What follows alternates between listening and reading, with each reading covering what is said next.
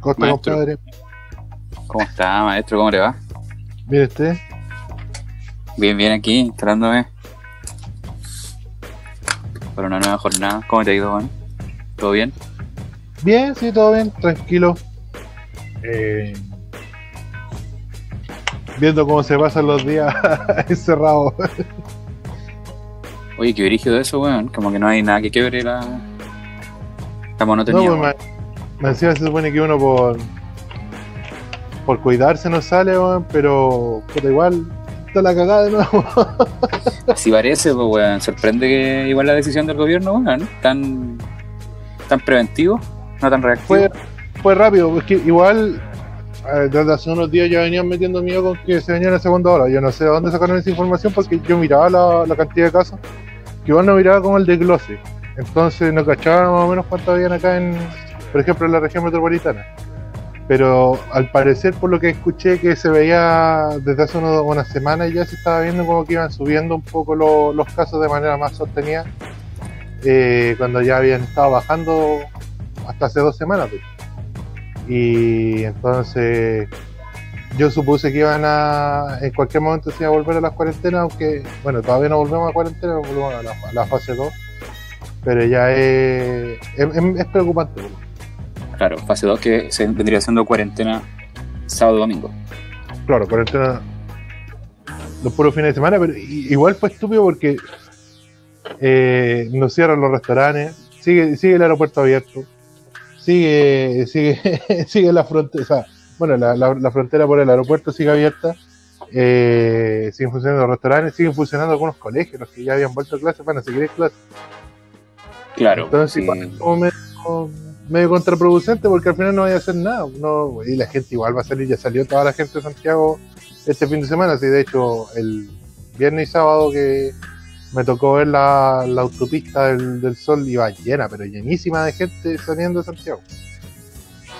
Me decía Piñera, eh, alcanzó a salir el fin de semana y se pasó sin mascarilla en la playa el saco huevo. De- weón sale y decretan de nuevo, volvemos a fase 2, weón. De, de más que tenía información privilegiada, weón, si ya está acostumbrado. Claro.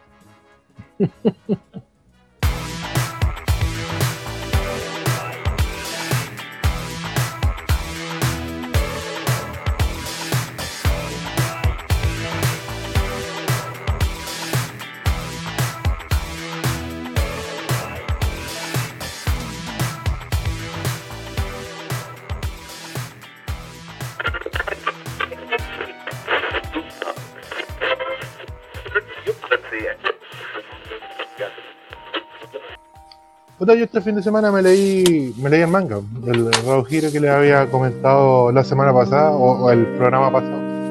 Rojo giro. Eh, ¿Y estás en condiciones de, de destriparlo así un poquito sin revelar tanto?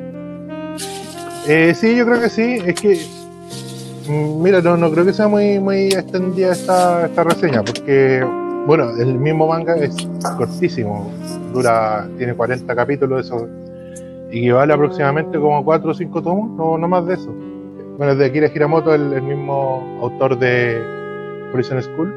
Trata sobre la historia de un, de un cabro joven de como 18 años, 18, 20 años, que vive con los hermanos y es el único sustento de la casa. Porque no tiene. Bueno, los dos papás murieron, el papá y la mamá. Entonces este cabro no tiene pega y no lo, no lo acepta en, ningún- en ninguna pega por, por ser muy joven y no tener estudio. Y un día, después de un par de situaciones extrañas en el camino a una entrevista de trabajo, eh, pierde la oportunidad de ir a esa entrevista y termina trabajando para el gobierno, para una, para una agencia que controla a los superhéroes. Ya. Y, y empieza a trabajar para ellos y estos superhéroes pelean contra eh, una, un grupo de, de otros superhumanos. No nos gusta decir supervillanos porque al final, es como medio spoiler, pero que se parece caleta de Voice, que al final los, entre comillas, antagonistas no, no eran los antagonistas, ¿cachai? La cuestión es que estos superhéroes pelean contra un grupo de, otro grupo de superhumanos que quieren que se haga que se haga pública la, la, la manera en la que se hacen los superhumanos. ¿Cachai? Al final esa es su, esa es su misión. Te lo dicen al principio, así que no tiene muchos spoilers. Bueno, la cuestión es que este cabro le pasan varios malentendidos y termina trabajando para los para los superhumanos, para la, eh, como infiltrado en la agencia de no recuerdo el nombre ahora, se me, escapa. Y los superhumanos eran Salf. Ese era el nombre de la agencia de superhumanos, de, que, querían revelar la verdad. La cuestión es que termina trabajando para Salf como infiltrado del, del gobierno. Eh, sale a celebrar y se conoce con una mujer que es mangaka. Y ahí se van dando situaciones, se enamoran, entonces se van dando situaciones bien románticas entre ellos y bueno, ahí se desarrolla, se empieza a desarrollar la historia. Eso, sería básicamente los primeros tres capítulos que es lo que te, los que te van presentando el conflicto. Eh, tiene muchos problemas, eso sí, por el hecho de ser muy corto. Como que hay, que, hay personajes que desaparecen de la nada eh, hay personajes que aparecen y, duran dos o tres capítulos y no los muestran más.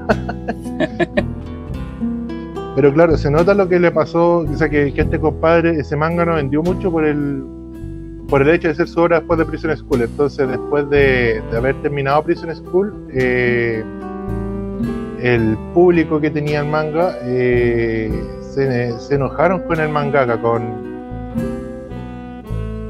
con, este compadre, con Hiramoto, y, y boicotearon prácticamente a Hiro Entonces eh, vendió muy poco y por eso eh, le, dio como, decidió darle un final así tan abrupto, porque de hecho habían conflictos que no se alcanzaron a desarrollar y que se siente mucho, se nota mucho que, le, le, le faltó desarrollarlo.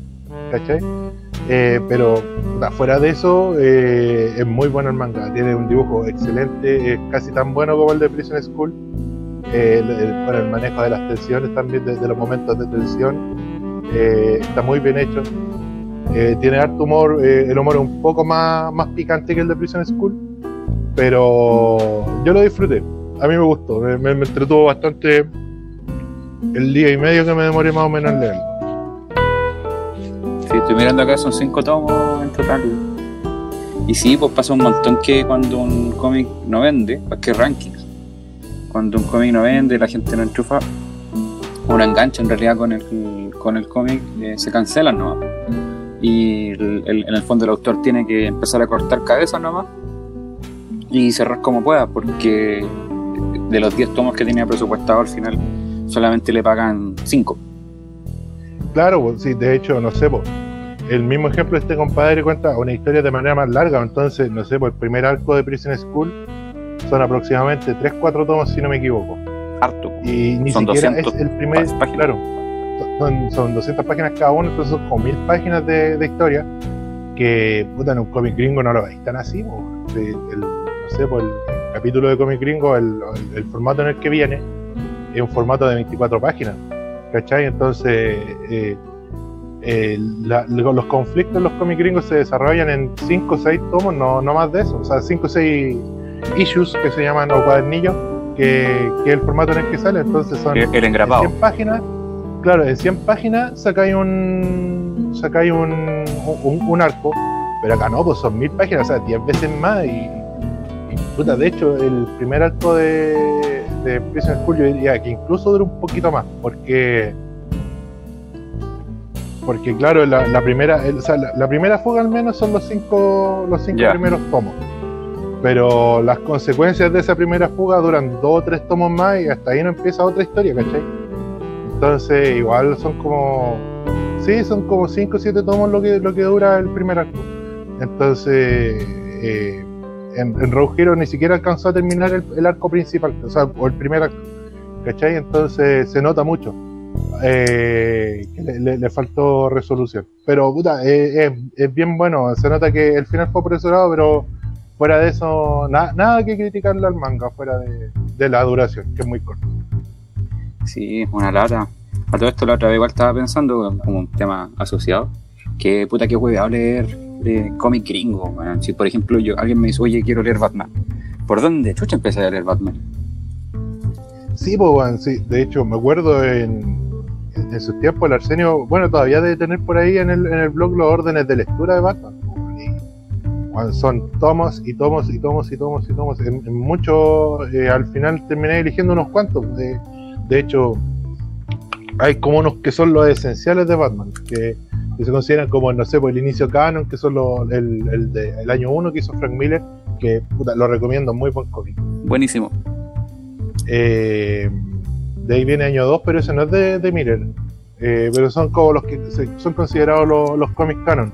De ahí viene el de Alan Moore, eh, viene. Pero ahí entre medio hay varios, ¿cachai? Y, van cambiando de universo y toda esa weá. es muy confuso, por eso yo dejé de seguir el, el cómic ya más occidental, porque, o sea, el cómic de superhéroes, que, que, que tiene más ese problema, porque si te fijáis, la, las historias como más independientes, no sé, pues Watchmen, que a pesar de lo que hizo DC de- cuando sacó Doomsday, que, que fue la, como el último evento grande que tuvieron, que intentó mezclar Watchmen con con, Con DC.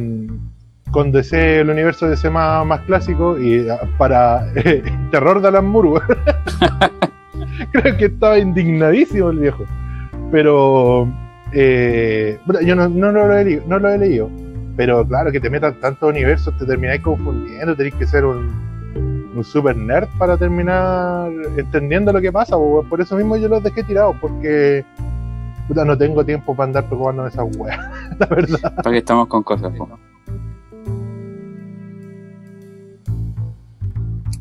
Por eso prefiero historias más independientes, tipo, no sé, Watchmen o los. O, o los. La Liga de Hombres Extraordinarios.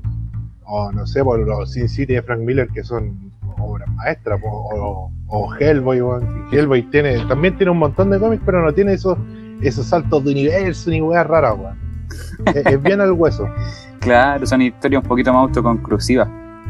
Eh, aparte, eh, vais bueno, en el caso de Hellboy igual vais cambiando, creo que van cambiando los artistas, pero en el caso de Batman, Spider-Man, bueno, lo que es Marvel o DC en general, van cambiando de artista cada rato.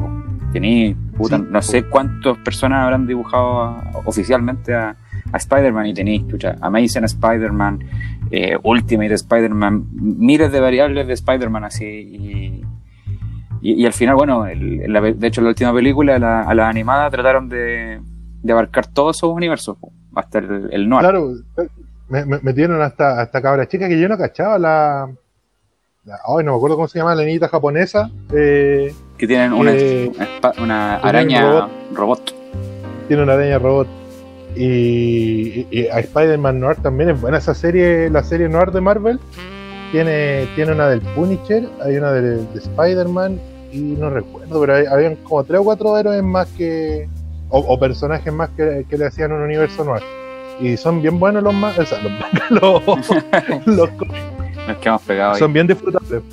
Sí, bueno, por eso yo de repente igual me, me cuesta recomendar cómics eh, gringos, bueno, más allá de la- los clásicos que están terminados, como si tú no sé, V de Vendetta, cualquiera de esas, pero así como de superhéroes o, o de estas que son como macro empresas Macro que mezclan multiversas, macro sagas, es difícil recomendar, recomendarle a alguien Superman, Sí. por ejemplo, estáis loco por dónde empezáis. Claro, el, el- el manga eh, es eso y sería, eh, eh, claro, es la historia que te presentan, no, no, no, no que se empieza, claro, está bien asociado a su a- a- al mangaka. Sí, De hecho, oye, hablando de, bueno, eh, Hero me lo leí gracias a la aplicación Takiyomi de Android, Tachiyomi, Tachiyomi con de CH, Android, sí, con CH. Tachiyomi y con Y me imagino, Tachiyomi. Con Y, claro. Eh, es una aplicación, tienen que buscarla por, eh, por el navegador, eso sí, no, no por la App Store, porque no, lo, no van a poder entrar, no, no está en la App Store. Eh, es una, una aplicación independiente de código abierto, eh, donde tú vas agregando, eh, bueno, le vas agregando como extensiones que son las páginas donde suben manga Como- en línea Como fuentes. Claro, como las fuentes, y termináis, o sea, podéis leer lo- los mangas desde tu celular sin meterte a esas páginas culiadas llenas de anuncios que tienen weón, de la grande su y solteras colonas cerca de tu casa. Eh, entonces, es bien agradable, es súper agradable, eh, la interfaz que tiene es bien, es- es bien intuitiva. Y puta, puse mis marcadores, tengo un montón de, mangas que me han recomendado en el último tiempo y que no había podido leer porque o no los encontraba o los encontraba en PDF o los encontraba solamente en esas páginas en línea. Y mira, para que veáis lo- los que estoy viendo ahora, lo- los que tengo agregados marcadores: eh, Cazador X, Berserk, Slam Dunk, One Punch Man y Kakegurui, el manga de Kakegurui. So- y el, el hombre motosierra o Chainsaw Man, que es una de las series nuevas que está apareciendo en la Shonen Jump, y es bien entrete, weón. Es bien entrete, el dibujo es bien simplecito, pero es buena la historia, es entrete, weón. Me, me, me gustó. Y oye, One Punch Man, weón, yo no le tenía nada de fe porque ves que veía como puros memes del pelado de Saitama, pues, weón. Y decía como, no, esta serie debe ser entera fome, weón. Debe ser terrible estúpida. Bueno, y tiene un, tiene un humor que es bien absurdo, pero, weón, es buenísima. El diseño de personajes, de, de lo- los enemigos que tiene Saitama, son- es, es genial, weón. Me sorprendió la, la manera que tiene de dibujar los villanos, weón. Es un contraste Eh, igual con el diseño simple del, del héroe. El diseño simple de Saitama, pues, weón, si bueno, un mono pelado. Eh, eh, hay un. y, que el weón es como un superhéroe despreocupado, al weón le da lo mismo todo. El weón como que pelea para salvar el mundo porque no tiene nada más que hacer. Entonces, eh, en una parte dicen que un grupo de hombres pelados va- está destruyendo la ciudad, weón. No quiere que, le- que los weones ganen o se hagan famosos porque van a, lo van a los van a confundir con él, pues, le van a asociar la imagen. Entonces, Juan va y pelea contra ellos, weón, y, y, bueno, es absurdo la- las peleas. Tú decís, como, oye, ¿qué tiene de, de entrete un weón que con un cornete se pitea a, a- a su enemigo, weón? Las peleas son otra weón, weón. Que lo- los villanos se mandan los medios discursos, weón, llega y les pega un cornete y los manda a la chucha, weón. Así que, puta, recomendado el, el hombre de un golpe, weón. Yo nunca lo había leído, le tenía, le tenía mucha, po- muy, muy poca fe, weón. Sí, puta, yo te recomiendo una weá triste, eh, de, que eh, en realidad es de Inio Asano, él no sabe escribir otras cosas que no sean tristes. Solanin, weón. Yo lo tengo en físico. Solanin. ¿Ya? Buenísimo, buenísimo. Léalo nomás. Y es un. ¿Cómo se llama cuando es un puro tomo? Un one shot. Claro. Es un one Sí, shot. one así shot. que te lo podéis terminar así en 60 minutos, menos. Igual tiene harto texto. Ah, bueno. Igual tiene harto texto, pero es, es bueno, bueno, bueno, bueno. Se, se recomienda, es como reflexivo. Ya lo voy, a, lo voy a buscar y lo voy a agregar a mis marcadores que también tengo tengo varias de hecho series pendientes entonces o, o sea más que series bueno más series de manga pendientes y la he ido agregando de una de hecho eh, Hokuto no Ken eh, la tengo tengo lo- los archivos en el disco duro pero me da una paja prender el computador y sentarme a leerlo prefiero pescar el celular y leer un poco. Igual, leo un par de capítulos igual y- te cansa la vista, yo creo, pues, bueno. Eh, sí, pero como tiene un, zoom bien. eh, bueno, como vienen en buena resolución la- las páginas, tiene un zoom que lo acerca caleta y podéis ver la- la- las partes más chicas que, tienen como más detalle.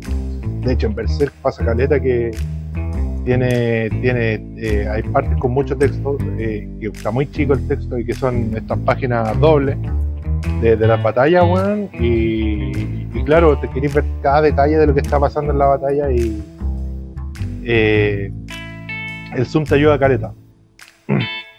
Igual tenéis la opción de ponerlo de lado y todo lo que quieras. Vale. Igual las páginas dobles son lo peor, weón. Sé que yo estaba leyendo el- al Dr. Stoner. Y claro, las páginas dobles son, son bonitas, pues, weón, hay que disfrutarlas, pero cargan tan mal, weón, en todos los navegadores. Mm, Yo antes no era tan exquisito, weón, podía leer publicidad. cualquier weá, weón, pero ahora, no sé, weón, me, me he mal acostumbrado y soy más sí, cómodo, sí. Eh, puta, yo cuando leí el, el cómic de los Borgia de, de Jodorowsky, Asqueroso. de, de no, pero es que en mi defensa voy a decir que, puta, ni siquiera sé si están en mi defensa. El artista es Milo Manara. Ya. Entonces, eh, eh, vaya a asegurar que tiene un buen dibujo. Pero obviamente una, es una obra muy eh, no apta para menores. Eh. Es más 18 y yo incluso diría que hasta más 21 porque tiene una escena bien bien grotesca. No, no solo de sexo, también de mutilaciones. ¿cachai? Entonces, eh, es como para la gente con el criterio formado que, que, que sabe a lo que va. po. Oye, podríamos un día, podríais preparar ahí un, un top escenas Sí, unas cuantas, pues, para, dar, para, para que vaya a entender bien cómo, de qué se trataba. Pero seleccionará. Sí, sí, de hecho, puta, voy a leer el, el manga de nuevo, o sea, el manga, El cómic. el cómic de nuevo y, y lo, lo voy a revisar y voy a tomar nota. Oye, Don Pero Choto, ahí Don Choto sacando manga, weón. Así que sería freak, weón. No, pero tiene, tiene una, una página doble que es de una orgía en el Vaticano, weón. La weá tiene, tiene tanto detalle, weón, porque eh, puta, tenéis de todo tipo de actos, actos sexuales, weón, comiendo, tomando, weón. Hay, creo que hay hasta personas siendo apuñaladas en el en la viñeta, weón. Y tiene mucho detalle, pues entonces obviamente en el computador o en el celular, en el celular más que nada, más, que en el computador, se pierde mucho ese detalle. Yo estaba con, el, con la herramienta de la lupa en el, en el computador leyendo la hueita. Y. Puta, el dibujo de manera de otra weá. Pero igual, obviamente, si, eh, si los vaya a criticar, tenéis que tomar en cuenta que el cómic es de como de los 70, po, los 70, 80, así que. eh, es como se pensaba en esa época. De, hecho, en los 70 todavía había. Estaba este tema de la liberación sexual y, se empezó a graficar como en películas. De hecho, de ese, tiempo son, son películas clásicas del cine erótico, como Emanuel, eh, bueno, otras no tan eróticas que son más, de cine de shock, como los 100 120 días de, de Gomorra o de Sodoma, o así, de la película italiana, que también es, es pura orgía, weón, son dos, tres horas de pura orgía y, y torturas sexuales, weón. Yo creo que le, le voy a dar una, una oportunidad, a pesar de que sea Don Choto. Sí, sí, a, a pesar de que sea Don Choto, ¿no? Y Don Choto tiene obras como clásicas del, del cómic. Eh, puta, eh, el Incal y el- la, la casta de los metabarones son. Yo no lo he leído, pero siempre, siempre que hay como ranking de cómics, de los cómics más importantes de Occidente o, o, o de, de autores sudamericanos, siempre están entre los, en, en los primeros lugares, si es que no están en el primero. Ya, ¿cachai? estamos Junto hablando de calibre alto. Claro, junto con el Eternauta, que es de que, que es de un argentino, no acuerdo el nombre, pero también es una historia como eh, eh, de un de un hombre que queda encerrado después de una nieve y que empieza a infectar a la gente con una enfermedad. Uy, qué, qué buena. encerrado y intenta salir y, y- y buscar y tiene como unos viajes medio metafísicos ahí entre medio. Y es bien loco el, el, el- el Eternauta. Es un cómic en blanco y negro, también es como de los años 70. Sí, son contemporáneos, ¿cachai? Entonces, está- están siempre, eh, esos tres están peleando los, los, los tres primeros lugares del cómic latinoamericano. Oh, qué bonito, qué bacán. Eh, ya me, me entusiasmé, weón. yo creo que voy a leer algo de eso porque me faltan sobre todo sobre, de, de cómic, cómic nacional, cómic Sí, latino. oye, no, y, y además, eh, la casta de los metabarones y el Incal, eh, Jodorowsky, bueno, Jodorowsky es guionista, pero el, el artista es Moebius, que es un dibujante francés súper conocido, de hecho es de los mejores dibujantes del cómic franco-belga que, que vaya a pillar. El, compadre es seco, weón, y sus diseños son, son bonitos, weón. Son bien locos. El, el, el Incal es medio como medio cyberpunk, pero no es ese cyberpunk oscuro tipo Blade Runner, weón. Es como un cyberpunk más, más luminoso, más, es, más, más picado a estelar, o sea, a, a espacial, como, como no sé, a ver, como una ciudad de Star Wars, esta ciudad donde vivía Lando. Ya, ya te entiendo. como- ese tipo de diseño de ciencia ficción, no es tan, tan cuadrado y oscuro como el de el de Blade Runner, es como más curvo, más, más, más futurista todavía, ¿cachai? No, no te, te- te entiendo porque es como más pulcro el. Claro, El el, estilo. Que, eh, también es como. Es como el estilo de Alita, ¿cachai? Que, que Alita también es como más luminoso, más. Mm, que ya, ya entiendo. formas curvas. Eh, como todo bien apretado. No, no, es- no son ciudades limpias para nada, pero son, son como bien, bien curvas, ¿cachai? Que, repito harto, o sea, ese concepto es lo único que se me ocurre para describirla junto con lo luminoso, porque no, no sé cómo más. Y, y bien coloridas también. Tienen harto color. No, hay que leerlo nomás. Es un cómic que en verdad es fácil de encontrar. Sobre el Incal, por, por lo menos, eh, se ve en harto en tiendas de libros. Sí, sí, y no, no es muy caro, o sea, no, Pa' bueno, para un cómic y para la weá que veis, que es un tomo de, ¿cuánto? Como 500 páginas, una weá gorda y gigante para todos lados. Sí, la edición es bonita, está siempre no, no está sobre la- las 35 lucas. No, es un precio totalmente acotado con cómic, para hacer un cómic es, es bien barato, las colecciones te, te pueden salir hasta 100 lucas, eh, colecciones de cómics más, más, más, más conocidas o más. O, o de más, más de mainstream, así. De Claro. hecho, la otra vez salió una, una colección de, de DC de los eventos como más importantes en el Mercurio. Y al final comprando todos los cómics te salía como 200 lucas la colección. güey. Claro, además, pues, sí, el- el- igual es- y, y eso que los precios, sin defender a, a la marca, eh, son bastante aceptables, pues son súper competitivos dentro de lo que puedes encontrar en, un, en una tienda de cómics que se especializa en eso. Sí, pues. Sí, pues sí. De hecho, eh, el cómic es un hobby o es una, forma de entretenimiento bien cara. Por eso, por eso es tan, eh, es tan difundido el, el pirateo de cómics, especialmente acá en Chile. Acá en Chile no se imprimen la- la- los cómics acá, los traen de España, de, de México, de Argentina, ¿cachai? Entonces siempre llegan caros. Sí, pues hay que pagar ahí un poquito extra. Bueno, ahí dejamos la recomendación Tachiyomi para manga por lo menos. Y quizás encontramos Tachiyomi. algo para cómic occidental. Debe algo de cómic occidental. Yo vi un par de extensiones que eran, que eran de estos cómics de cuatro paneles que tú veis como en los memes casi siempre. ¿Ya? Como estos XCD se llaman. ¿Ya, ya? ¿Sí? X, XSCD y los Existential Comics, que son unos cómics de contenido más político, pero son de 4 o 5 viñetas, no, no son más de eso. O sea, 4 o 6 viñetas. Claro, es como una tira Eh, cómica.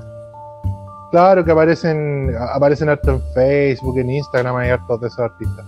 Y yo lo encuentro bien entretenido, son como chistes cortitos y, y que te dejan pensando, como un poco Calvin y Hobbes en su tiempo. Cyanide and Happiness, son buenos. Mm. No los vi ahí, pero lo más probable es que estén en una de las extensiones.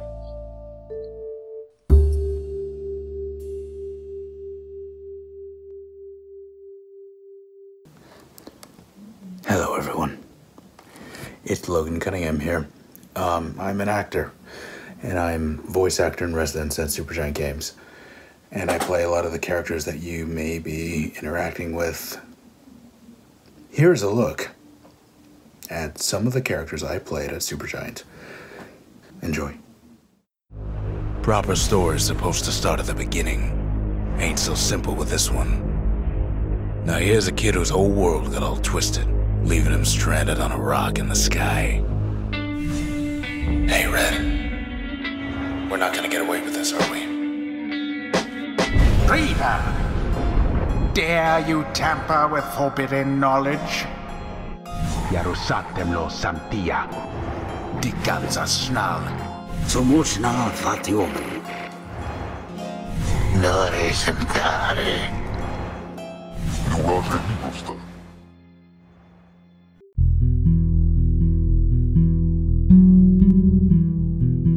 Me fue bien con el Hades, el, el juego de ver, juego de Super Giant Games. No me lo he terminado, pero estuve así a punto, ah, no weón. he terminado, pero a punto. No he tenido tanto tiempo como, como esperaba. No, pues, y si me imagino que es como roguelike y es de esa, de esa compañía, igual requiere que tú vayas eh, puliendo tus habilidades con el. A Sí, medida que vayas el- avanzando. No, no es como, por ejemplo. Claro, eh, no, pero Claro, un ejemplo, sí. un ejemplo como un juego cualquiera, ponte tú con un Uncharted, por ejemplo, un God of War. Claro que como te vayas haciendo en, en los God of War y en los Uncharted, te vayas haciendo como más poderoso, entre comillas, tenés como un- una progresión, va y- eh, se va haciendo mucho más Claro, fácil de jugar. A pesar de que tenés como más combinación y todo eso, pero no, no influyen tanto como si eh, en lo que pegan las armas Claro, como que el paradigma de los juegos es ir perfeccionando el personaje y que se vaya volviendo cada vez más fuerte. Eh, bueno, ¿qué te puedo contar de Hades? Pues Hades juega finalmente como Sagreo, que es el hijo de Hades. Y lo que hace él es intentar escapar del infierno para encontrar a su madre, que es Perséfone, que abandonó el infierno hace mucho tiempo y se separa de Hades. Ya, obviamente, Hades esto no le gusta al padre de Sagreo y, bueno, le dice que puede intentar escapar, pero que no lo va a conseguir. ¿Ya? Eh, la mecánica principal es hack and slash, o sea, un juego de acción. Tiene cuatro fuentes de daño, ¿ya? más un, un salto hacia adelante, o dash, si se le quiere llamar así, eh, que te permite como esquiva- esquivar proyectiles a última hora, acercarte a los enemigos. Y lo podríamos comparar con el Diablo 3, por ejemplo, o los Torchlight, en cuanto a la perspectiva.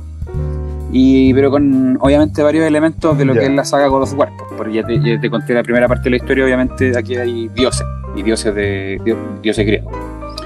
eh, la, semana pasada comentamos algo de que era un roguelike. Pues, ¿Qué significa roguelike? Significa que los mapas, los enemigos y los desafíos cada vez que jugamos van cambiando, se van generando de forma aleatoria. Ya hay un algoritmo que eh, va dibujando sobre la marcha la próxima habitación, porque tú vas avanzando habitaciones, derrotando enemigos, y van apareciendo de forma aleatoria.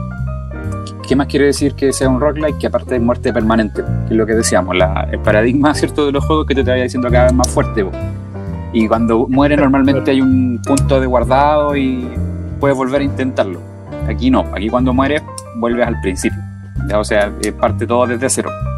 Y todo lo que tú pudiste conseguir a lo largo del- de tu partida se pierde. ¿ya? Y vuelves al principio. Y como los mapas cambian, eso quiere decir que te encuentras con un juego nuevo. ¿ya? Eh, pero sin embargo, aquí hay una vuelta, un poquito de giro de tuerca que hace que sea más accesible a Hades, ya porque los roguelike normalmente son juegos super ásperos con el usuario. No. eh, como que Sí, son frustrantes, po, weón. Son frustrantes. Que normalmente hay un rage quick por ahí, weón, y mandáis toda la mierda. Eh, no me ha pasado con Hades, ya, en ningún momento. Ya, no, es- no es ese Ah, tipo de juego, no te pica hasta, hasta que mandáis toda la mierda, weón. Eh, y aparte tiene algunas mejoras permanentes, ya, contrario a lo que sería un roguelike. Eh, son- tiene algunas eh, cosas permanentes que tú, con las que tú te puedes quedar. La madrastra de Sagreo, Nix, te da un espejo, por ejemplo. Y con ese espejo tú puedes eh, reflejarte en él, ir gastando ciertos puntos y vas mejorando tu vida, el daño base y otras mejoras pasivas por ahí. Ya, eh, mira, vas avanzando por el infierno, partes en el Tártaro, después vas a los campos Afódelo, después pasas a los campos Elíseos y finalmente llegas al río Estigia. Esos son los cuatro como niveles grandes.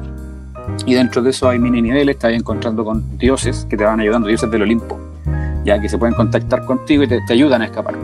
Eh, está Zeus, obviamente, Poseidón, Artemisa, Dionisio, Atenea, y bueno, eso, porque la idea es ir encontrándote con ellos, pues, y te va a ir diciendo, oh, está este dios, ¿cachai? Eh, es como bonita la sorpresa. El- te van mejorando tus fuentes de daño. Ya pueden hacer que salgan rayitos, weón, o que empujes con las olas de Poseidón, o que en el caso de Dionisio le provoca resaca a los enemigos. ¿Cachai? Y en el fondo al final es como un envenenado nomás, pues le va haciendo como daño por segundo. Eh, hay otros personajes también, pues, por ejemplo aparece Eurídice, eh, aparece Caronte, que te vende ítems. Y bueno, todas estas mejoras que te dan estos dioses se pierden al finalizar la partida, ¿ya? Mientras que hay otras que sí son más, son, son permanentes, no que sean más permanentes, son definitivamente permanentes. ¿Qué más tiene de diferente? Porque roguelike hay muchísimos, ¿ya? Pero ¿qué tiene este de diferente? Porque esto no venía el mejor juego del año. Eh, una vez que mueres, tú vuelves a la casa, ¿ya? Que es el Palacio de Hades. De partida tenéis que pasar por, el, por la fila de todos los muertos, están todas las almas esperando ser enjuiciadas por Hades. Y cuando llegáis adelante, tenéis que pasar siempre por el frente de Hades, eh, se ríe de tipo, así como, no pudiste escapar, pobre weón. Si nunca vais a salir y podéis conversar con él, y podéis conversar con un montón de personajes, está Himnos, por ejemplo, está Aquiles, la misma Nix. Cada vez que mueres, eh, puedes conversar con ellos para que te revelen algo nuevo y vas afianzando las relaciones con ellos y te vas enterando de su mitología. Stupid boy. I told you nobody gets out of here, whether alive or dead. Ahoy there, little Hades. You recognize your uncle, do you not? Good to see you, lad, despite the circumstances. You come from the bowels of hell. This is not your place. Few tales are told of Hades, whose very name inspires fear and penitence, reminding us of the inevitable fate which we all share.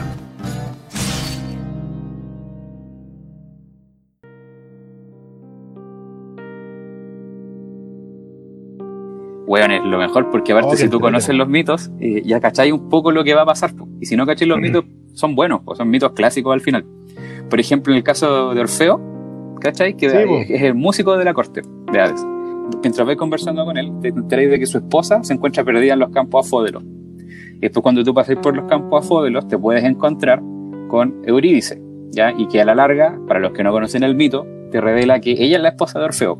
Y obviamente ahí se va desencadenando, para los que saben cómo pierde eh, el Orfeo a, a su esposa, a Eurídice. Eh, la historia es muy buena, como tú decís. ¿ya? Entonces, eh, para los que no la conocen, eh, Sí, va a ser una gran revelación. Pero las que la conocen, igual es bonito ver cómo se va desencadenando porque eh, te van diciendo de a poco. Ya tenéis que enfrentarte o encontrarte con ellos hartas veces. Entonces, como es un juego donde tú vas a morir mucho, porque la gracia de los roguelike es que tú mueres mucho, cada vez que mueres tienes cosas por mejorar y cosas por descubrir de los personajes. Entonces es de verdad muy entretenido. Yo decía, ya esta es la última. Llegaba, volvía al palacio, conversaba con todo y me encontraba ya entrando de nuevo a, lo- a las mazmorras para jugar otra partida. Y moría y me volvía a pasar lo mismo. ¿cachai? Entonces el, es súper, súper adictivo. pues, Y piensa que ahora de verdad yo no, no he tenido mucho tiempo. Así por eso nomás no me lo he terminado, pero es muy, muy adictivo.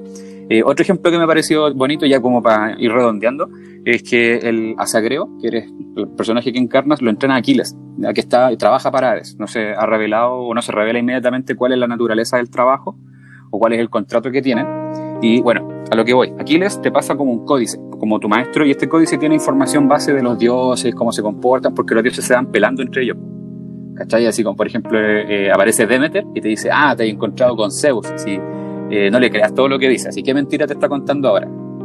¿Cachai?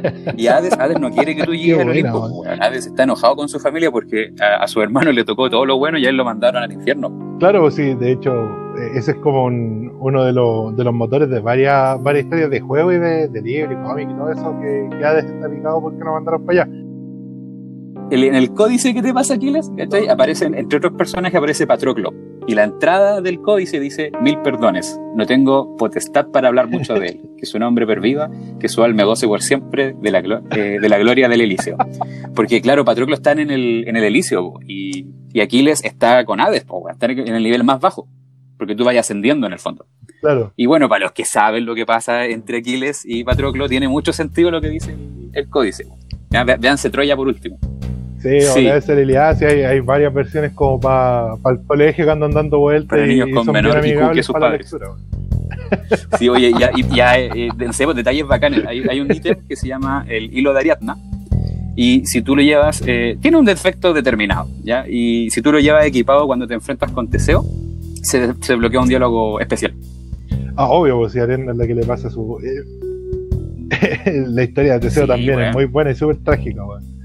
Eh, que Teseo, bueno, mata al Minotauro y, spoilers, eh, vuelve a Atenas. Por el, el weón volvía triste porque no se había podido ir con Ariadna hacia Atenas. Ariadna tuvo que quedarse en, en Creta. Entonces, cuando va volviendo, como el weón iba triste, se le olvidó cambiar el- las velas de su barco. Y si iba con velas blancas, el papá iba a saber que eh, Teseo había ganado. Y si iba con velas negras, el papá iba a saber que Teseo había perdido contra el Minotauro y, y había muerto, claro. Entonces ve las velas negras y se tira del, de un acantilado que, hay- que había en Atenas, o que hay. Y, y se tira del, acantil- del acantilado al mar y se mata. Eh, y de ahí viene el nombre del mar porque el papá de Teseo se llamaba Egeo. Y el nombre del mar de Grecia se llama Mar Egeo, por Egeo que se suicidó cuando vio que su hijo había muerto. Entonces Teseo vuelve y cuando se da cuenta que, uy, la cagué, se había matado el papá y se transforma en el Uy, rey.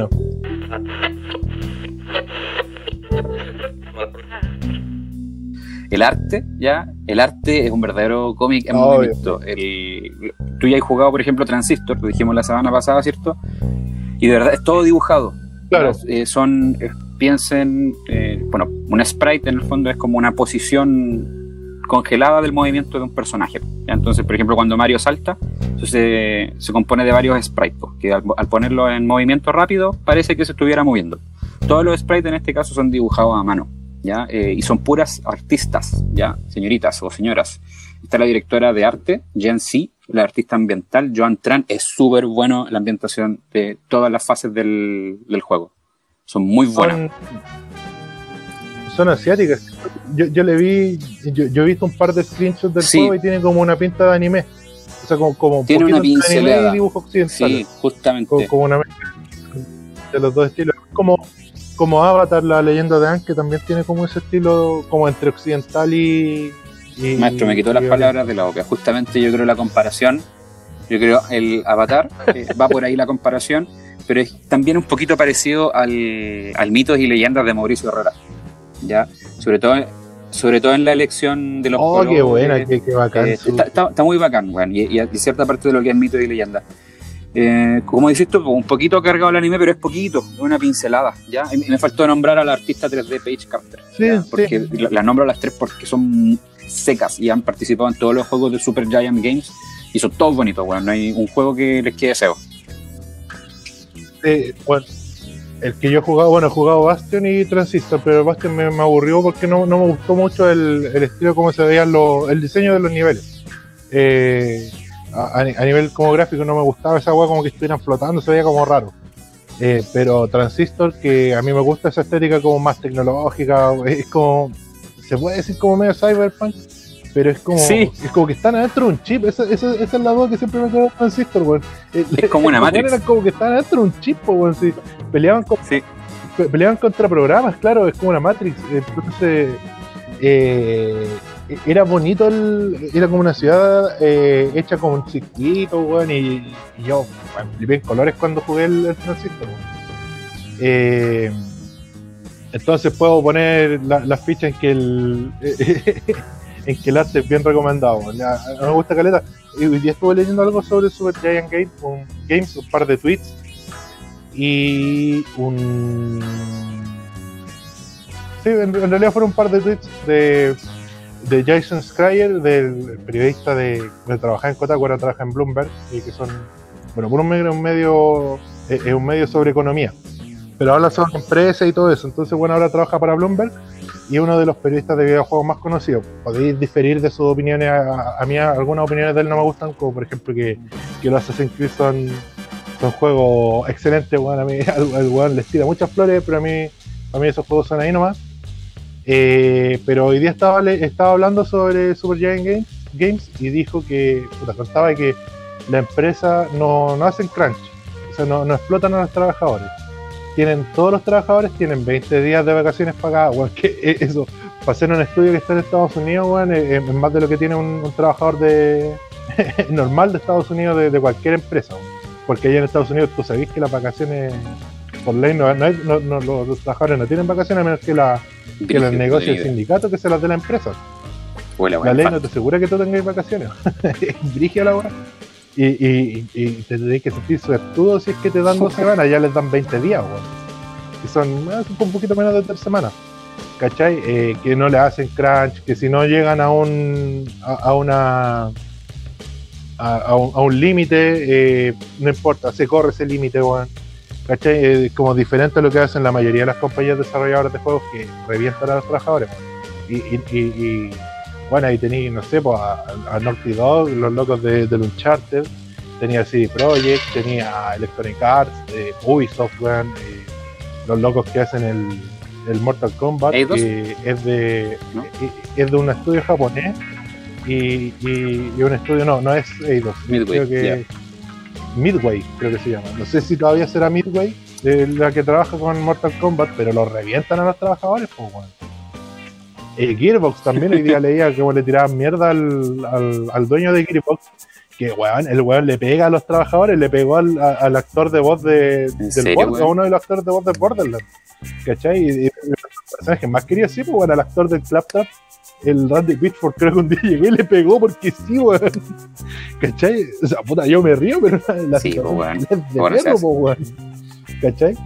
Entonces, eh, es un estudio que, que, que trabaja con muchas mejores condiciones que cualquier otro estudio que incluye que son triple A, ¿cachai? Esto es un estudio de juegos indie. Y, y sacan, han sacado poquitos juegos y viene espaciado en el tiempo. Eh, pero son buenos, pues, ¿cachai? Son buenos, trabajan bien, entonces eh, es un buen estudio.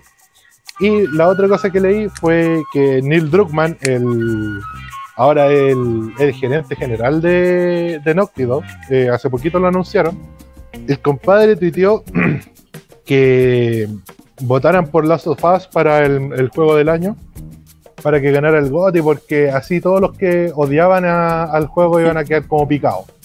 Y, y salió un tweet del, del gerente de, de, de Super Giant, y bueno, decía, me veo, eh, me, me siento sorprendido y halagado como de poder estar compitiendo contra todos estos gigantes de la industria.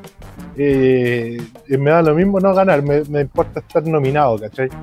Eh, una- un cambio de actitud, o sea, un- una diferencia de la actitud de los dos, de los dos gerentes de las compañías, weón.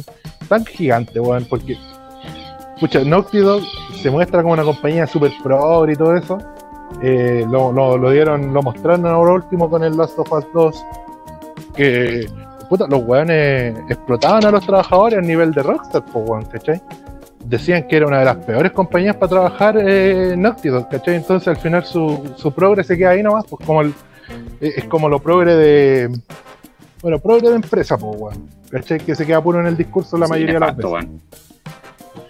Entonces, puta, yo ahora quiero que gane Hades, bueno, sé, sé que hasta a mí me da un poquito lo mismo los Dog, pero no, creo que pierdan porque porque no, bueno, esa cantidad de ego, el juego lo pusieron caleta y puta, mira, hay, y yo concuerdo que hay weones que lo putearon porque porque estaban picados, porque tenían personas que supuestamente era trans y, y- y porque era pro, que era. Esos weones sí- siempre van a llorar, weón. Son, son una minoría muy vocal.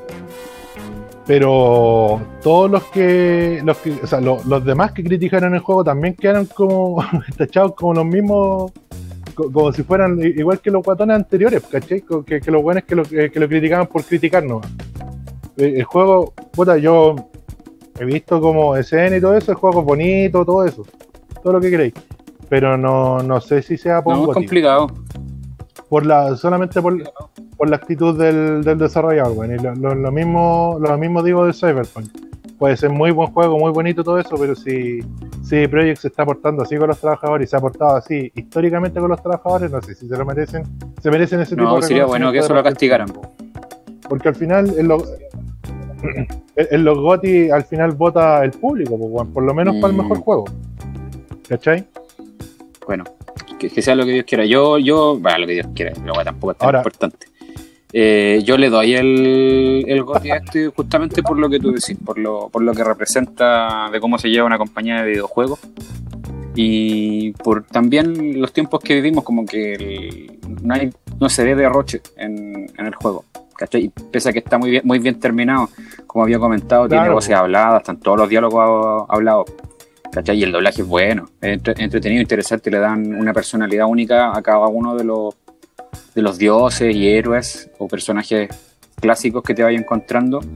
Y eso es, obviamente es, puta, es una inversión que a la larga se paga, porque eh, hay tanto diálogo de por medio, eh, son, diálogos, o sea, son diálogos cortitos en todo caso, pero hay, hay tantas cosas por develar que solamente con texto se habrían perdido. Entonces eh, van por el, el tema del doblaje, Sí, un buen doblaje, la música, ya dijimos la semana pasada, cada vez me convence más la música, ya no, no es mi, mi banda sonora favorita de Super Giant Games, para mí sigue siendo Bastión la mejor, y, por ahí el, lo que es de Transistor también muy muy bueno. Y, esto en verdad y de a poco, pues, me voy como encantando con la música, pero, o sea, el, la calidad está ahí, pues. es una, una cuestión de gustos personales, pero la calidad está ahí intacta. También es muy continuista, es una, es una empresa que ha trabajado siempre con la misma persona en música, que ha trabajado siempre con la misma persona en arte, ¿cachai? es muy sólida, pues más concepto familiar que de empresa. es una empresa chica, pues, entonces generalmente suele pasar eso y puta, se agradece que lo- lo- los desarrolladores chicos estén, estén tirando para arriba, weón. Porque puta que, que da rabia cuando una empresa, puta, a uno que, a uno que le gustan los videojuegos, que al final la weá es un hobby. eh, no sé, pues en su tiempo Troika Games o los locos que hacían Fallout eh, fueron cagando porque se los fue comiendo la vida corporativa. O sea, la- la- las corporaciones se lo iban comiendo y se han comido a varios estudios estudios chicos que en su tiempo hacían juegos buenos. BioWare eh, estuvo en las noticias ahora último porque se, se terminaron de ir los, los desarrolladores pulentos que tenían. Ya, ya que no, nos reclamaron Especialmente por la duración de los capítulos, weón, eh, vamos redondeando. Va- Llevamos 53 minutos. Me parece una marca. No, pero yo creo que una hora está bien. Voy a decirle a los que están reclamando, weón. Gasten mejor el No escuchen esta wea. Inviertan mejor su tiempo, cabrón. No, mira, mira, nosotros, eh, el podcast para mí está bien en el tiempo, weón. Má- Más de una hora y media me- a, a- mí ya me molestaría, pero una hora, entre una hora y una hora y media, yo creo que es parece un weón. Se sientan a ver la, una serie y también dura una hora, weón. Ya, Pero la weá, weón. No, no, no, no vamos a poner el mismo nivel de. No sé. Stranger Things. ah, no, yo creo que esto es mejor que Stranger Things. Yo preferiría escucharnos a nosotros. Viene de cerca la recomendación. Oye, el otro día estaba pensando justamente eh, la serie que recomendaste la otra vez, que no, no sé si después la, la- la retomamos en algún punto. Eh, Truth Seekers. Para los que quieren una comparación, sabéis que es como Ya. Stranger Things, pero con adultos. Sin, lo- sin los niños. Sí, weón. Y británico. Y británica, que, que yo creo que le, le da un toque porque los actores británicos. Sí, ¿para qué todo el rato. Y, y los personajes son todos queribles. Eh, una tremenda serie. Si quieren pasarlo bien, to- todos los personajes son bacanes, weón. muy, muy Es recomendada. muy Bueno, Es de lo recomendado. mejor que ha salido de, de este podcast, yo creo. Sí, lo, más, lo más selecto. Sí, el- un- uno, de los descubrimientos, uno de los descubrimientos es que yo no he visto en ninguna parte que, que hablen de la serie. Yo creo que somos los únicos weones La- la que, hemos, existe. que hemos hablado de esa serie. El sueño colectivo. Fue un sueño Claro. colectivo. Hoy estaba leyendo. ¿Tú cachai? Lo que es el índice Gini, eh, no solamente a la desigualdad de, en factor económico, sino desigualdad en lo que sea. Se calculó el Gini del agua. Oh, e- es no decir, el- cómo están repartidos los derechos de agua a nivel nacional. Y bueno, el, el índice Gini es un índice que va de 0 a 1, donde 0 es la igualdad total y 1 es la desigualdad total. Entonces, mientras más cerca del 0, mejor supuestamente, porque obviamente nosotros queremos que haya una distribución eh, equitativa del agua.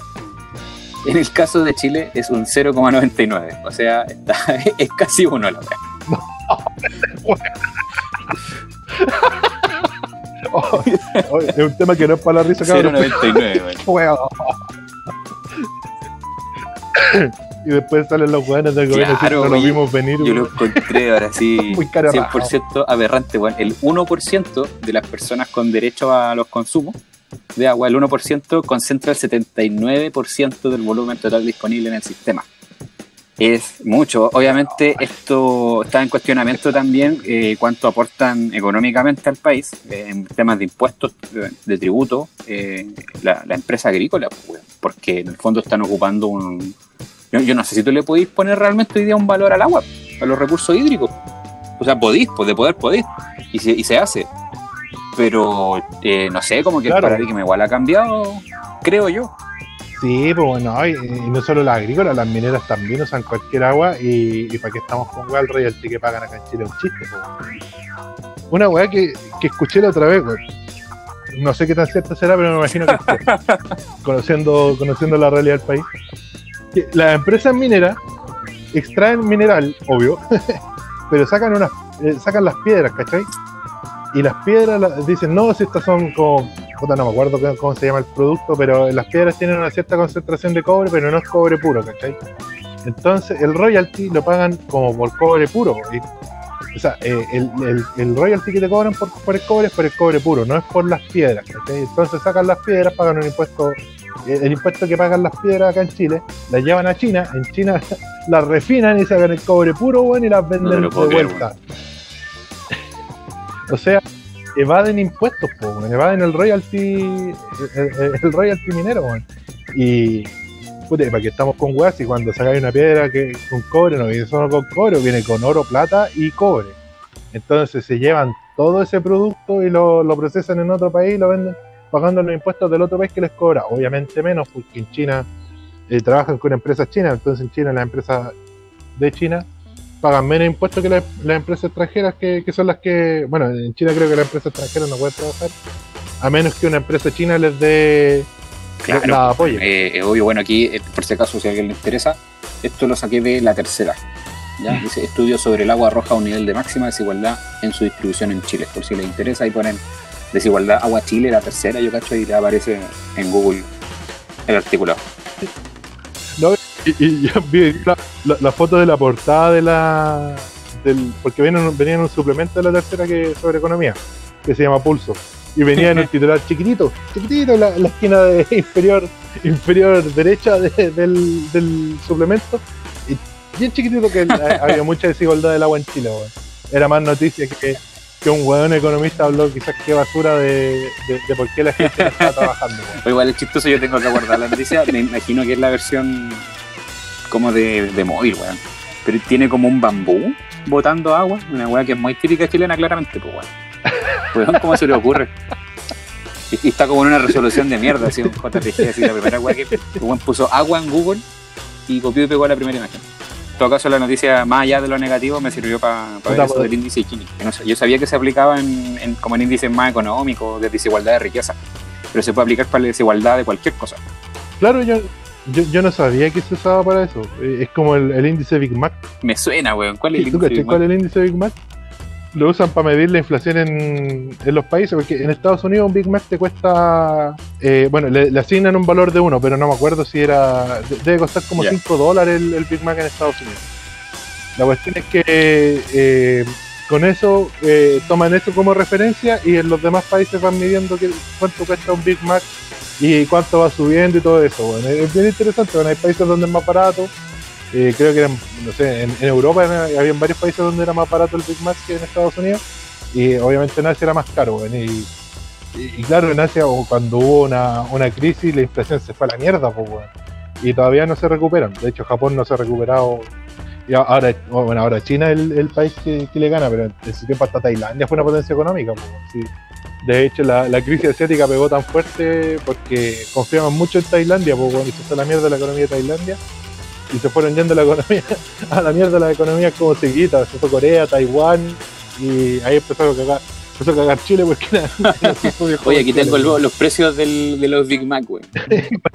En los Estados Unidos, al, al 2020, 5 dólares con 71 centavos. Y solamente es más caro en tres países: en Suiza, en Líbano, no, perdón, Suecia, Líbano y Suiza. Bueno, en Suiza vale 6 dólares con 9 Mira, centavos. Y tenéis caleta que son más baratos, pero así onda mucho, weón. En Croacia vale 3 dólares. 3 con 3. Calma, Oye, el en más bajo ¿cuánto- es Sudáfrica un dólar con 86 centavos. No sé si parecerá Chile, weón. Si está Chile, weón, le echan así 3 como dólares con 48 centavos. Oh, igual está barato, me iría a comer un Big Mac. No se ahora, puede, weón. Oye, una, una pequeña curiosidad estamos yendo por las ramas o no, pero eh, el otro día vi una foto de, de cuando pusieron el primer, el primer McDonald's en la, en la Plaza Roja de Moscú. Y los trabajadores llevaban una piocha con la M de McDonald's No te lo puedo creer, llevaban la bandera de la Unión Soviética. abrió, abrió, si no me equivoco, en 90 o en 91, un poquito antes que cayera la Unión Soviética. La Unión Soviética cayó hace 19 años. Oh, podríamos tener ahí un, un par de un semanas. especial. Sí, un especial de la Unión Soviética su- se viene, weón. Preparemos el himno, weón. Obviamente, pues, lo vamos a- nos lo vamos a aprender. Obviamente.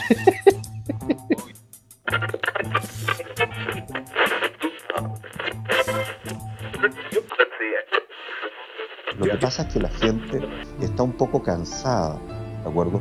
Está cansada de muchas cosas en este país y ustedes han reflejado muy bien en su programa durante todo este año. Y ese cansancio que la gente tiene lo ha vertido también en una opinión, una opinión pública, ¿de acuerdo? Fuerte, dura, un empoderamiento.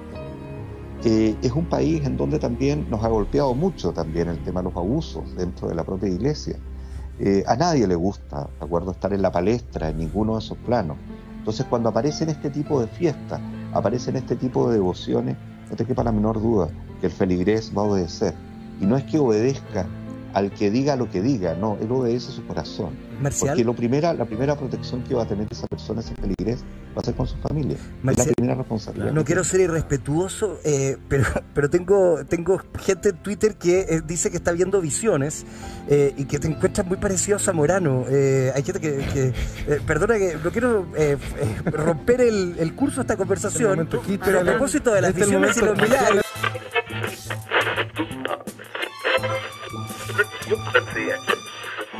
Ya, pues sería, pues, no sé si tiene alguna recomendación. Yo, yo ya hice un par de recomendaciones. de la manga. Eh, siempre recomendamos series de. Amazon, de Disney Plus. Ahora último, eh, ahora lo, lo voy a recomendar una serie que no está disponible en ninguna plataforma de las que llega a Chile, está solamente en Hulu. Y se trata de Animaniacs, la versión nueva que salió hace poquito, está fresquita, está ahí para descargar por ahí, porque yo creo que acá sí es legítimo descargarla porque en verdad no hay una manera eh, fácil y legal de poder verla. Ya no, o sea, te- tendrías que ocupar un, VPN para redirigir la IP que te haga parecer que estás como en Estados Unidos, por ejemplo, y contratar a través de una tarjeta de crédito, Hulu allá en Estados Unidos. No todas las tarjetas de crédito pasan, así que no, yo creo que en este caso se justifica sacarla de por ahí, ¿ya? Eh, está buena, ya está muy buena, está muy, es muy consciente de sí misma, como siempre Animaniacs con el meta humor. Eh, parte con una autopresentación, parte, sale Steven Spielberg en los primeros segundos del, del primer capítulo. Sale presentándolo de nuevo. Eh, puta, eh, ocupa personajes del, del universo Warner, por decirlo así. Hacen varios cameos. Eh, lo que sí le- los preparo para decirles que solamente vamos a ver a eh, los Animaniacs y a Pinky Cerebro. Ya todos los demás personajes eh, son los clásicos, son mencionados en un capítulo y hay un intento de introducir unos nuevos cortos que son bastante buenos, pero aparecen una vez cada personaje nomás. Ya, o sea, hay un corto de un extraterrestre que invade la Tierra, pero es como del tamaño de un juguete, pu, y una cabra chica lo encuentra y como que este one tiene que ir a apretar un botón para alertar a sus compañeros que pueden bajar y nunca puede, porque la cabra chica lo agarra y se pone a jugar con él y, y es como media violenta con el, con el alienígena. Está interesante, claro, está interesante, viene... Típico de cabra chica. Claro. Típico de Sí, cabra porque son media psycho. Yo vi, vi un par de clips, eh, vi una aparición de Donald Trump, Donald Trump, Así es. fake news, weón, me pareció bien gracioso. Tiene La- una. la- la canción hacen un cameo con. Un capítulo que Eh, están viendo la tele y agarran una señal rosa po, y ven Animaniac, que es la- una versión rosa super garca de Animaniacs. po, y viajan a Rusia y aparece en referencia a Vladimir Putin y su, glorioso reinado, ¿cachai? Y lo agarran para el hueveo un poquito y, agarran para el hueveo a todo el mundo, en verdad, a sí mismos. Ya reconocen que se vendieron a Hulu y. Y nada, está entretenida, muy buena recomendación en realidad para los que disfrutaron en su momento, sobre todo, eh, lo, lo van a disfrutar el doble. Y los que no, le pueden dar ahí una, una probadita al primer capítulo. Sí. Una oportunidad. Y pucha, aparte, la- las voces en inglés son súper parecidas a las voces en español, weón. El cast que se hizo para la- el doblaje de esa serie fue muy bueno. Y yo creo que es de esa época dorada del doblaje, que lo hemos conversado en otras oportunidades, pues de los años 90, que se hacían con mucho cariño. Y Sí. entonces no hay un no, no hay un shock ya de escuchar las voces, las voces de Pinky y Cerebro son iguales en inglés y en español. Y ob- ob- obviamente solo está en inglés po, y, está con subtítulos en español, está disponible. Hay un hay un torrent en particular que trae los subtítulos en español y en inglés. Buena, buena, buena, buena. Ahí tienen para irse un rato. Son, lamentablemente, sí, son 13 capítulos, no. Están todos disponibles, sí. Es cortita. Pero se agradece. Además, una cuestión que, que quería comentar un poquito con, con, eh, con Animaniacs, que hace un tiempo salió una entrevista que uno de los guionistas de Los Simpsons decía, no, es que ya no podemos hacer chistes tan actuales porque el mundo va cambiando muy rápido. Y bueno, sale Animaniacs y, y le contradicen todo lo que dicen. De hecho, creo que dicen en una parte, hablan sobre, sobre que ya no pueden hacer los chistes tan rápido porque la sociedad avanza avanza muy rápido, como que los chistes ya no, no tienen sentido. Y dicen, no, si pasa igual, igual podemos ir a hacer la canción donde sale Donald Trump. ¿Cachai? Que, y, entonces los Simpsons que, que cagaron, pues bueno, ahí quedaron con sus guiones a medio y sus temporadas basura que han sacado últimamente. Parte del humor de Animaniacs gira, gira mucho en torno a las canciones y a bueno, la comedia de situación, pues muy física. Y cantan una canción sobre cómo todos los cambios que han habido en los últimos años, y poniéndose al día. Pues como que en el fondo ellos son conscientes de que se han perdido un montón de cosas en este espacio de, del 98 al 2020, ¿ya? Y, y sí, bueno, hace humor con cosas muy actuales, weón. Lo, mismo lo que te contaba de Donald Trump, bueno, lo que decías tú de Donald Trump, lo que te contaba yo de, Vladimir Putin, ya que tú podés decir, eh, pucha, eso eventualmente va a quedar como eh, en el olvido, y no, weón. Yo creo que Donald Trump va a ser recordado durante muchos años, y Vladimir Putin también, pues, si cuántos años ya Vladimir Putin en el poder. Putin lle- lle- lleva del 2000 con una interrupción como de tres años entre medio que cambió, se, se- hubo como un cambio, el pasó de Putin a ser el primer ministro y Medvedev pasó a ser el presidente, que es el cargo que ocupa Putin, y después volvió Claro. Putin y, y de ahí no ha parado. Pero sí, pues, weón. yo, yo Sí. creo que no nos vamos a olvidar de Putin. Como en su tiempo la gente no se olvidaba de, de, de Gorbachev, o no, no, no de Gorbachev, pero de, de Khrushchev. Yo voy a recomendar un juego. Bueno, es una saga de juegos bien conocida, que de hecho podríamos también dedicarle un capítulo a hablar un poco más de manera más extensa. Se llama Civilization. eh, Son unos juegos de estrategia que son más conocidos como los 4X, eh, que son explorar, extraer, exterminar y no me acuerdo el otro, la, la otra weón.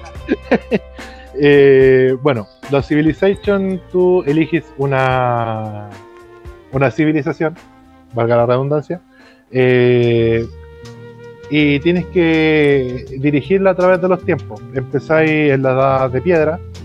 eh, en realidad es como la edad de bronce, es como la transición entre la edad de, piedra y de bronce cuando eh, empezó el humano a asentarse. ¿cachai? Empezaron los primeros asentamientos humanos y vais investigando tecnología, explorando el mundo y conquistando a, otra a otra civilización y peleando contra ella. Eh, el final del juego es que, bueno, la- la- la- una de las victorias, porque esa es una de las cosas entretenidas que tiene el Civilization, que tienes como varios tipos de victorias, no solamente la victoria, o sea, no es como en el Age of Empires donde la victoria es cuando tú elimináis por completo a tu enemigo. Eh, acá no, podéis tener una victoria por ciencia, que eh, eh, la idea de esa victoria es, es sacar, sacar todas las tecnologías posibles para llevar al humano Ya. a Alpha Centauri. Hacer una nave y, y viajar a Alpha Centauri con la primera colonia humana. Eh, es muy, muy brígido. Eh, bueno, está la victoria por dominación, que sería la victoria militar, eh, eliminando a tu, tus rivales o construyendo un ejército más grande. Eh, la victoria por cultura, hacer tu cultura la cultura dominante del mundo. Que otra vía, la, diplomática, que es que hacer tu, tu civilización la más influyente en términos diplomáticos dentro de, de la Tierra. Y puta, es bien entretenido el juego, es de esos juegos que tú no podéis parar de jugar. es decir, de hecho, eh, tiene como un peque- una pequeña talla que cuando lo ponía en pausa y vaya a guardar te dice solamente el siguiente turno. Just the next turn. Claro, una wea así. Eh, solo uno más, así. Claro, y ti- tiene hartos memes el juego. eh, bueno, eh, yo estoy jugando el 6 ahora que está dispon- disponible para Play 4, Xbox y PC, si no me equivoco, creo que son las plataformas donde está disponible. Bueno, tenéis partidas eternas, podéis estar 10, 10 o 20 horas jugando una partida, como podéis estar una tarde y podéis terminar la partida al tiro. eh, de- tú podías elegir como la, la longitud de la partida o el, tiempo que dura. Bueno, si te vas a guerra con Gandhi, weón, te tira bomba atómica. Es como un bug antiguo que tenía el juego en el, en el primer, en la primera, la primera vez que salió. Tenían como un índice de agresividad los líderes. Gandhi tenía el, índice de agresión más bajo.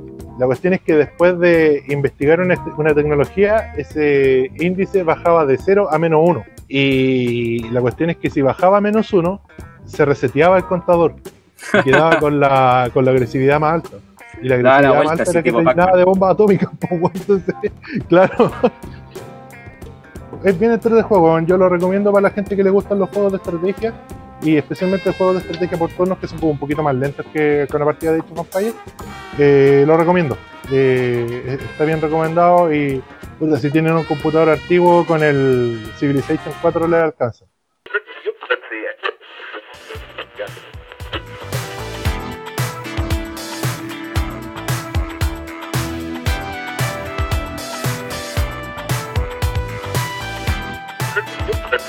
No tengo nada más que agregar. Estaríamos Un gustazo, como siempre. Hablamos Haber palabras. conversado, haber compartido. Sí, un gusto hablar y conversar.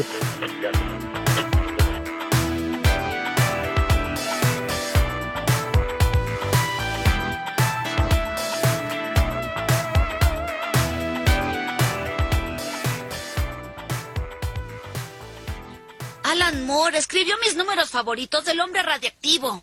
Oh, ¿en serio? ¿Te gustó que hice a tu superhéroe favorito un crítico de jazz adicto a la heroína que no era radioactivo? No leo las palabras, solo me gusta cuando golpea. ¿Cómo hace que el traje se les pegue tanto a los músculos? Ay, ay, ay. Señor Moore, ¿me firma mi DVD de los vigilantes bebés? Dígame cuál es su bebé favorito. ¿Vieron lo que hacen las malditas corporaciones? Toman tus ideas y las drenan como sanguijuelas hasta que se adueñan de la última gota de médula de tus huesos.